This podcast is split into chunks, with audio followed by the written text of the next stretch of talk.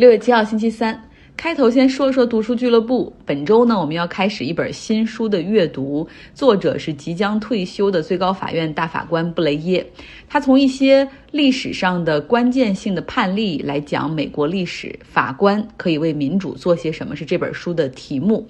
比如说，为什么美国的法院可以在宪政体制中有那么高的权威？就是为什么法院说什么，然后另外两个权力机构，像行政权、总统或者立法权的议会以及百姓，都要进行服从？哈啊，这样的权威究竟是怎么样建立起来的？再包括美国最高法院，他们在历史上也做过非常糟糕的判例，比如说对待印第安人的问题，对待在二战期间日裔美国人的问题。那如果总是出这样的糟，高的判例，最高法院的权威到底还能维持多久呢？因为我们都知道女性的堕胎权现在是岌岌可危哈，所以读这本书的时候，真的可以能够从法官的角度、最高法院的角度去看一看这些问题。这本书可以提供一个从司法的角度来看美国权力结构以及它的一些历史哈。那希望看这本书的朋友，希望加入我们的朋友哈，可以在微信公号。呃，张奥同学上面留下你的微信号码。另外，我最近还在构思另外一个小组哈，这个就是阅读读书的小组。我想搞一个英文学习小组，比如每周我们大家一起看一篇长文章，比如说再找一个时间去阅读分享，然后同时呢去进行写作，提高能力，然后包括里面的一些。这种短语的运用，不过我现在还在构思之中哈。如果有什么想法的朋友，可以和我联系。当然，我也会和读书俱乐部一一样，可能每一个人每个月会收取十元的一个组织费用。嗯，参加我们读书俱乐部的人都知道，为了让大家的讨论能够更有体系，所以每一周都会结合我们的阅读内容和阅读进度去我去做 PPT 哈，然后设置很多去讨论的话题，所以绝对会让你有物超所值的学习体验。前提是你能够坚持下来。OK，开头呢，顺着读书说一个有趣的话题，就是我们最近经常在看一些历史方面的书哈，在看历史方面书籍的时候，我们到底需不需要考虑作者的经历、他的价值观和观点？那么最近有一本英国的一个作家所写的书，叫做《Making History》，书写历史。作者是路易斯·曼安德，他就说，历史学家在著书的过程之中，都会有意无意地带进去主观意志，所以就是非常有必要去了解他们的个人观点。然后他这本书，也就是把这些著名历史学家的个人经历、他们的书籍和观点哈，进行的横向的分析。其实说的好像也挺有道理，比如说写年代四部曲的霍布斯鲍姆，他深信历史是进步发展的一个过程，所以你看他这年代四部曲都有这样的一个进程。他也是深受马克思主义影响的历史学家，啊，所以最后把这种社会主义也是他认为社会发展进程的一个趋势。那另外呢，像法国的年鉴学派则认为说，所有的历史事件都是偶然的，就是都是无序的、难以预测的。在表面的混乱之下，可能存在节奏和周期哈，但是至于这些事儿，就大家别想着预测了，你很难说准哈，因为太多偶然性了。那这样的观点都会影响到史学家的写作，因为毕竟历史不是科学，它只不过是换了一种方式讲故事，呃，storytelling with facts，就是用史料和事实哈去讲故事。但是想一想，史料这些东西又不会说话，它在那儿平白无故的，如果不剪出来的话，它其实也很容易被我们普通从大众所忽视。所以《Making History》这本书的作者的观点就是，这个史料就像大海中非常非常多的鱼儿啊、虾呀，种类丰富，颜色各异。那么史学家选择用什么样的鱼钩去钓鱼，选择哪些鱼啊去钓，这中间都是有他们个人的选择。选择什么样的史料，最终都是要为他们的作品所服务，不论是他们的著书、文章还是论文。其实都会带一个目的性，比如说他是为了警醒什么，他是为了证明什么，他或者是为了批判什么，或者纯粹是为了娱乐哈，让大家看到不同的另一面。但这一面的一个总体的观点又是什么？这些目的性其实就与史学家个人的经历观点哈非常的有关系了。人类学家克罗伊列维斯特劳斯他说，历史其实是 history for，就是历史是为什么什么东西而存在的历史。其实听起来比较消极哈，但你想一下，确实这个史学家他们为了某一个目的或者意义，然后在这种史料的大海中、历史的长河之中精挑细选了一些啊，来佐证他们的观点。写了著名的这罗马帝国衰亡史的史学家爱德华吉本，在被问到说你写这本书的时候到底是为了什么？他说就是为了让鼎盛时期的英国人也能够保持警醒，就是一些看上去不起眼儿的错误，最终会逐步导致帝国的崩塌，就像罗马。他在这本伟大的《罗马帝国衰亡史》这本书里面，他非常注意去建立罗马文明和英国读者之间的联系，哈，就让你时时刻刻都知道这个作者最后想告诉你的是什么。这个列维斯特劳斯还说。呃，历史书籍其实他们都会有一个明确的这时间起点，比如究竟是用一六零三年还是一六一九年，这都是作者的选择。其实某种程度上来说，历史书籍和历史小说都有相似之处哈，他们都是把在过去所发生的事情呈现给我们哈，就是越生动越好。但是不同的是呢，历史小说是允许创造和想象的，就是也可以带来很多感觉，但是历史书籍则必须是以正式的史料为基础。不能够胡编乱造哈。说回到现在哈，还是如果希望加入我们读书俱乐部的朋友，可以在微信公号张奥同学上面留下你的邮箱。来进入新闻部分，能源价格居高不下，让一些国家开始决定上马开采计划，哪怕是一些有争议的领海地区，像东地中海靠近以色列和黎巴嫩这边，他们之前就有。勘探发现了大量的天然气的储量，那因为以色列和黎巴嫩他们在海上从来没有过明确过这个边界，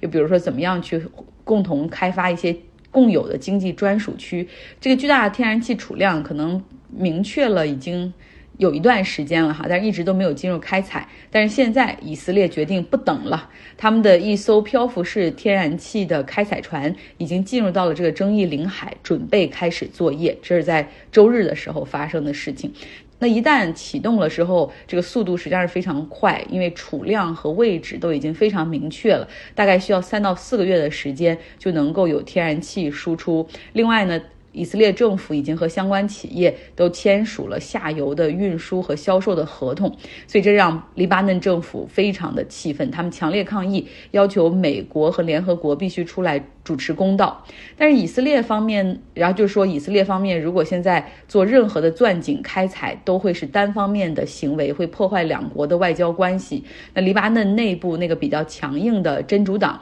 则更是说，如果以色列敢单方面的启动这个开采，他们将去轰炸钻井平台。哇，那会不会引发接下来的战争？哈，这是我们都不想看到的。以色列方面则说，这次开采的区块是在他们的专属经济区内，黎巴嫩。无权干涉。黎巴嫩现在呢就处于一个经济困境，他们本来国内能源短缺，然后财政也很虚弱，也非常希望借这个机会去开采能源，解燃眉之急。所以寄希望于美国和联合国，毕竟他在和以色列这个实力上根本是不在一个不在一个量级哈，然后也很难在谈判中占得优势。那读我们之前看的那本《征服与革命中的阿拉伯人》这个书的朋友们就知道，其实石油在阿拉伯世界以及在中东地区的分布是非常不均衡的。像黎巴嫩、以色列、埃及、叙利亚这些地方，就是一点儿。路上的石油都没有，那这一次就是发现的海上天然气的这些储量，实际上让以色列和黎巴嫩都是垂涎三尺哈，让一个没有能源的国家一下子可以有这么多的能源。那边境的问题呢，在我们之前看这本书里面也明确的讲过哈，因为地缘政治以及黎巴嫩长达十五年的一个内战，其实他们在陆地上的边界都是那种一边战争一边谈判，最后确立下来的。别忘了黎巴嫩内战的时候，周边的国家。都对他派兵，不仅他内部打得一团粥，像周边叙利亚、以色列都是出兵积极参与和干涉黎巴嫩的内战，哈，造成了不少无辜的伤亡。所以在海上的这些界限或者是共属经济区如何开发，就一直都没有确定下来。没有资源的时候，谁也不在乎，对吧？反正就是捕鱼权或者之类的无所谓了。但是，一旦这个天然气的储量堪明之后，马上就变脸。其实之前美国和联合国一直在帮助调停，希望是说把这个争议的区块儿你们就共同开发吧，就百分之五十五归黎巴嫩，因为你从地图上看，黎巴嫩确实也占得更多一点，然后离得更近一点。那百分之四十五归以色列，哈，就算是六四分账吧，就不偏不倚，还可以了。呃，但是这一点黎巴嫩是非常不满意，他们一直是希望要的更多。嗯，其实我们也很容易理解哈，因为不只是说为了人民的利益，也不是为了什么主权这些比较虚的，其实更多的是为了这个国家的财务状况。这个天然气田可能会关系到这个国家生存的问题。好，说到生存。我感觉到好像经济一片大好哈，至少生活中是这样感觉。但是各种经济学家然后都在预测说，好像经济周期的拐点已经出现了。世界银行今天发出了一个预测的报告，说全球经济的增长将因为通胀以及俄罗斯对乌克兰的这个战争哈告一段落。对于很多国家来说，recession 就是经济衰退是是难以避免的。世界经济在二零二一年的增长是百分之五点七，但是今年世界银行把这个增长的预期只调到了百分之二点九，而二零二三年他们认为增长前景也不会乐观，只有像产油国沙特、阿联酋、卡塔尔这样的就纯粹的资源出口型的国家，目前能够受到高能源价格周期里面的这种经济获益，而发展中国家都不太乐观。如果这些发展中国家是那种。完全依赖能源进口，同时粮食这些也要依赖进口的话，那可能会出现更穷、更饥饿、更少保障的情况。比如说像埃及这样的国家，基本上啊一大半的百姓都是依靠政府的补贴，然后去购买那种比较便宜的面包作为主粮。那现在食物价格继续高涨下去的话，也会压缩这些政府的呃财政空间。呃，另外呢，世界银行还预计说，全球经济可能重现七十到八十年代长期通胀的一个景象哈，而且像像美国政府如果不断提高利率之后，还可能会引发全球性的滞胀。但是呢，世界银行强调说啊，现在的这些政府他们可用的工具以及对经济的这种监测，可比四十多年前强多了，他们也比四十多年前聪明多了，所以可能不会像七十年代到八十年代那么糟糕。然后再考虑到美国，它和俄罗斯之间的经济往来本来就很少，所以对美国的经济的影响应该是比较有限的。但是欧洲和中亚地区恐怕会有更大的冲击，啊，像尤其是中亚地区，哈萨克斯坦、塔吉克斯坦这些地方有大量的劳动力，实际上是在俄罗斯打工工作，他们往。本国寄回来的这些外汇也已经出现了明显的下降，这都是因为俄罗斯经济受到制裁哈，然后包括欧美企业从那边的撤出，有很多工作岗位就彻底消失了。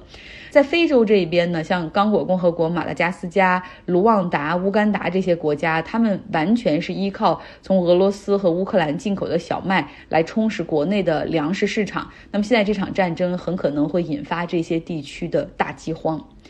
刚才我们说到了一嘴这个埃及有政府补贴的面包，啊，之前我们也讲过土耳其他们有那种国营面包店，也接受政府的补贴，然后保持非常低的价格，这样就是经济不好的情况下，那些低收入的群体也可以吃得上饭哈，呃，只不过。买这种补贴面包的人会越来越多，排队会越来越长。在埃及呢，他们政府设置了一个低收入的贫困线，就是每天如果收入低于两美元的话，就符合这个条件去购买低价面包。目前在埃及有百分之七十的人口都有这个资格去购买这样的便宜面包。就是埃及政府每天每个人还设了一个，还设计了一个 quota 的限额，就只能最多买五个。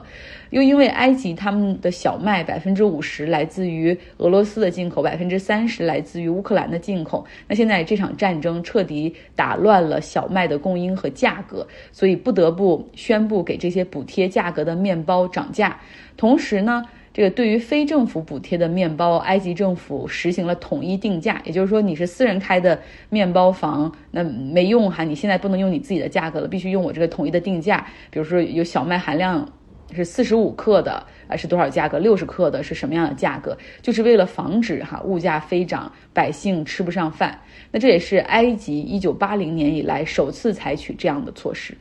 好了，这就是今天的节目所有内容。希望你有一个愉快的周三，也希望经济的前景不要那么糟糕哈。